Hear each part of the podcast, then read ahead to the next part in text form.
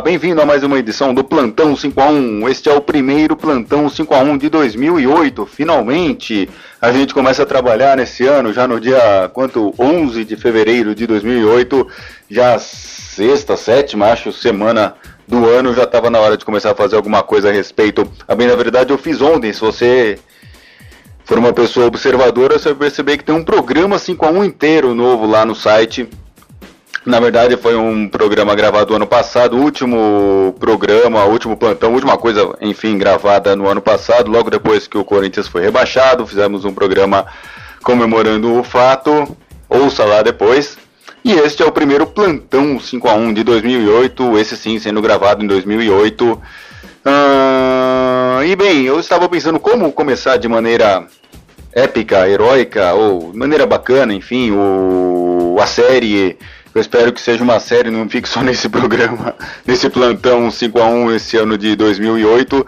Eu tava pensando inicialmente em botar a música para comemorar a chegada do ano. Mas isso eu já fiz ano passado e acabar repetindo a piada, né? O ano passado o programa, o plantão 5 a 1 começou com duas músicas do Ultraje a Rigor, Dinheiro e Eu Quero Ir Pra Praia né? Dinheiro é mim quer tocar, né? Desejando que todos ganhassem, todos ganhássemos muito dinheiro e que todos fôssemos para a praia.